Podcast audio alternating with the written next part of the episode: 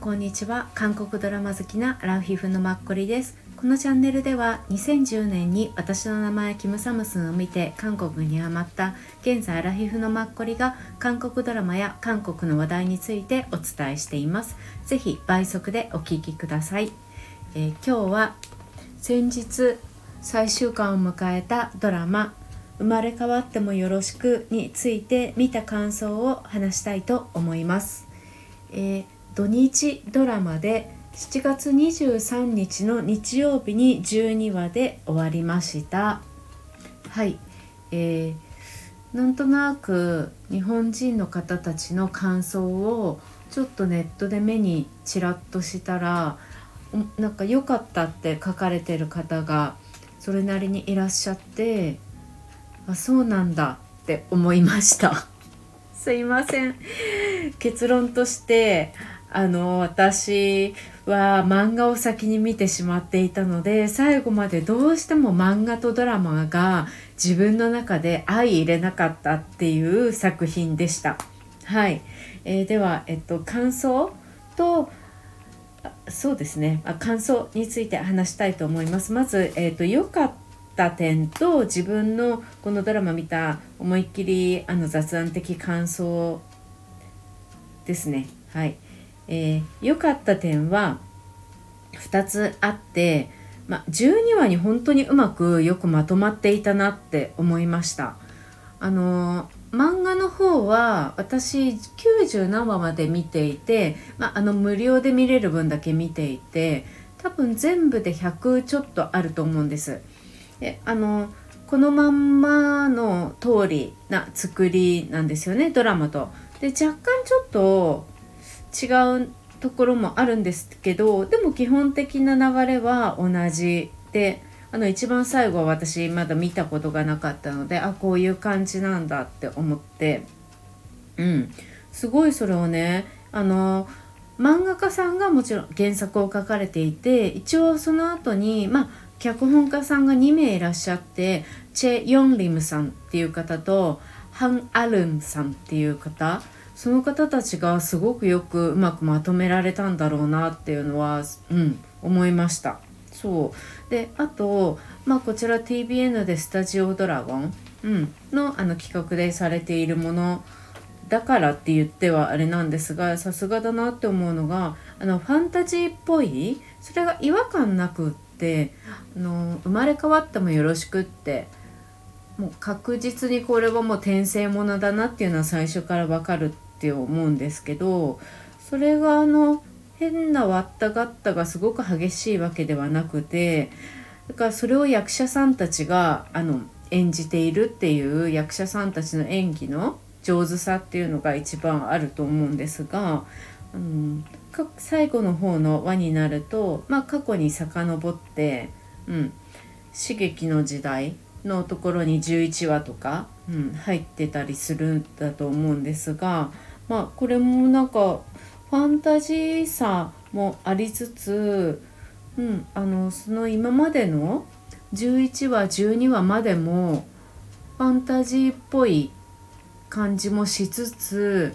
でもそれが何だろうな現実の社会あの会社でこの人たちホテルとかで働いていて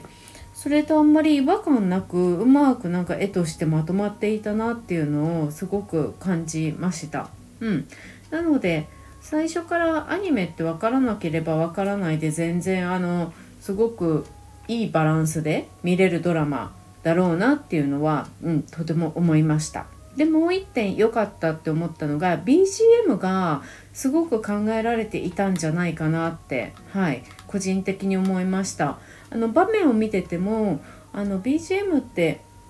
あんまり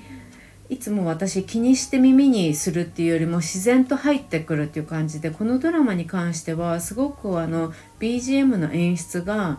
ドラマの絵と、うん、演技とかその場面とうまく絡み合っていてすごい上手だったよなって思いました。はい、一番自分の中で記憶に残った BGM はあの優しい感じの曲で「あのスター」っていう曲ですよね。ホルードさんっていうのかな男性の方が歌われている「スター」っていうのが一番あのこのドラマを象徴する曲だなって思いましたあの音程とかもリズムとか。うん、であと NCT のドヨンさんが歌われていた曲もすごく良かったしちょっとだけ寂しさがありつつでもドヨンさんのなんか音程を絶対外さないところが、うん、すごく良くて私彼のなんか、うん、あのドラマの曲って今までも何曲か多分聴いてると思うんですけどこの方すごく上手ですよね。感情を乗せて歌うのが。うん。であとアンボヒョンさん自体も歌われていたアンボヒョンさんもすごい上手ですよね。なんかバラードを歌っていてすごい上手だなってなんか予想外に私びっくりしました。はい。あとアイズワンの女優里さん。元アイズワンですね。すいません。女優里さんっていう方の曲もすごくリズムがあってうん。すごいね。なんか良かった。あすごい。私の中でなんか BGM とあのちょっとファンタジーっぽい絵なんかポスターに代表されるような、うん、ちょっとファンタジーっぽい絵となんかそれがねすごくこのドラマ良かったんじゃないかなって。あと12話。で重苦しくない転生もので12話でうまくまとまってるから軽く見れたっていうのがうんなんか自分の中で作品として良かったなって思いました。はい、あと個人的な感想はさっきちょっと最初にお話ししたどうしても漫画と比較してしまってあのシン・ヘソンさん、うん、の外見とかもあの漫画の主人公にとても似せてると思うんですね洋服とか。であのか髪の毛のな色とか長さとかで彼女自身もともとああいう感じの髪型だったり色は今回はすごくあの染めてたと思うんですけどなのでその辺は違和感ないんですが、うん、アン・ボヒョンさんが前の時もちょっとお伝えしたアニメとはちょっと全然違うようなうん。あれなんですよね。人選かなって思って。その分アン・ボヒョンさんの方が若さよりも落ち着きがあった。うん。っていうのをとても感じましたね。うん、シン・ヘソンさんの方が年上っていう感じなんだけれどもアンビョホバンビョボヒョンさんもすごい落ち着いているように私は見えるので、うん、なんかその辺がちょっと自分が想像してた漫画の彼のイメージとは若干ちょっと食い違ったなっていうのを思ってしまいました逆に一番12話の最後の方ですねシン・ヘソンさんが、まあ、完全にちょっと生まれ変わってからのあのシン・ヘソンさんとかアン・ボヒョンさんあの演技の方がなんとなく2人とも自然に私は感じて捉えられました。うん、あの2人は何度か良かったなって思いました。はい。でもあのアニメをご覧になってなくて直接ドラマを見られた方にとっては12はうまくまとまってたってご覧になる方が多いんじゃないかなって、うん、想像、はい、します。はい、であとはえっと一番なんか個人的にこのストーリーの中で感動したのがシン・ヘソンさん。のお母さんですよね。妹さんの、まあ、お母さん。2人の姉妹のお母さんだった。今現在もその長女が亡くなってからも長女の部屋をそのままにされていていつか帰ってくるんじゃないかっていうその長女が子供時代に言ってた言葉をやっぱりいつまでもこう信じているお母さん、うん、なんか私は結構あのお母さんの存在にはすごくなんかちょっとジーンとしましたしあの役者さんが、うん、ぴったりでとてもお上手でなんか感動しました。はい、そこに私今回のあの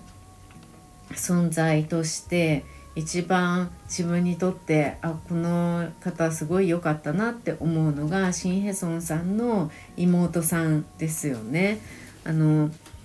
イサガンピョのさウヨンウのウヨンウの大学生時代からの同級生であり弁護士ローファームで同僚であった役を演じていた、えー、ハ・ユンギョンさん、うん、彼女がすごく今回めちゃくちゃ可愛くて落ち着いててあのアニメの妹と私の中ではすごく一致したのもあったのかもしれない。また洋服が結構あのスカートが丈が短いんですよね。彼女あのドラマで履いてたのも。もうそれあのアニメあ漫画？うん。もうそういう感じだったんでで顔も全然違うけれどもなんかすごくねハユンギョンさんの存在感が私の中でこの今回のドラマですごく大きかったです。うん、すごい良かった。あとあのー、前生まれ変わる前の時シン・ヘソンさんの何回目かの時に自分の姪っ子だった人、まあ、今回あの食堂のお母さん、うん、をやってた方あの方もすごくね良かったですよね。うんいう感じで、まあ、妹さんのこれからの俳優さんとしての活躍もすごく楽しみだなって思いました。はい、あとは、まあ、今回この方19回目、うん、て生まれ変わってっていう感じで彼女は、まあ、覚えてるんですよね毎回。で人間って多分、私もそうだし皆さんとかも、まあ、前世ってきっと何かしらあったんだろうなと思うんですけどまあ、こういうふうに覚えてる人ってやっぱりきっといるのかもしれないなっていうのも、うん、思ったりしました。うん、多分私韓国ドラマとかを見るようになるまではそんなこと考えたこともなかったのででもなんかこんだけ人がいればきっと覚えてる人もいるだろうなっていうのを、うん、思ったりもしないでもないです。うん、かもねそうですねシン・ヘソンさんはね覚えちゃってるのが自分の中では嫌だったけれどもなぜそうやって覚えてしまっていたのかっていうのも最後自分で謎解きができたりとかあって。うん。ね。でもこの妹さんがやっぱりお姉さんを認めてこう最初信じたっていうのがすごく大きいよなって思います。あとこのおばさんのまあ姪っ子さんですよね。うん、やっぱり人間ってそういう人と人との、まあ、感情のつながりというかそういうのって、まあ、外見とか現実にありえないだろうって思うことを超えてやっぱり相手に対して気持ちっていうのは届くだろうなっていうのも、うん、このドラマを見てて感じはしました。はいなかなかなんかすごく私去年から正直すごい楽しみにしてたんですけど、うん、アニメの記憶がちょっと私にはあ漫画の記憶がありすぎて、うん、なんか、うん、なんドラマとして見れなかったのかもしれない。うんうん、あとシン・ヘソンさんは私大好きなんですが彼女は面白い役。こういうラブロマンスの普通の役普通じゃないかもしれないけどこういう役よりもこの前の「鉄腕皇后」とかの私一番最初に彼女を知った「あの星から来たあなた」のチェシチェシアあ星からごめんなさい来たあなたじゃなくて「青い海の伝説」のチョン・ジヒョンさんのライバルであったまあ、チェシアとかああいうちょっと癖のある役、うん、とかもうギャグっぽいのとかをやるのがやっぱ私の中では一番面白くていいなって、うん、思いますね。そうでも確かにあの30だけど18です、うん、をやった時にも、まあ、あの30歳の年齢なんだけれども事故をしてずっと眠り続けていてまだ精神年齢は自分は高校生のつもりでいたりみたいな役をやったので、まあ、今回のこれも、うん、若干その1回前そういうのもやってたっていうのもあるんですよね。うん、でもやっぱり彼女の演技のうまさっていうのは、うん、あのなかなかギャムクコメディあそこまでうまく演じ合える人でいないので 鉄腕高校とか本当面白かったからああいうのをもう一回やってほしいなって思います。はいそうですね。だからこれ次回作がシン・ヘソンさんの私とても楽しみです。はい。アン・ボヒョンさんはうん私彼がどういう路線でこの演技を今後もしていくのかっていうのが個人的に全然読めなくて、まあ、いろんな役ができる方なんだろうなとかは思うんですけどその辺がちょっと私全然できないですわかんないです。うん、文献士ドーベルマンっていうのは彼のあの長身で体格がいいあの体外見とはすごく合ってたのでまあすっごい一番マッチしてるように見えるんですけどユミの細胞たちとかもあのユミのキム・ゴンさんともお似合いだったしね。うん。あれはあれでまたいいしうん、今後どういう役をで財閥の役多いけど私の中でそんなに財閥の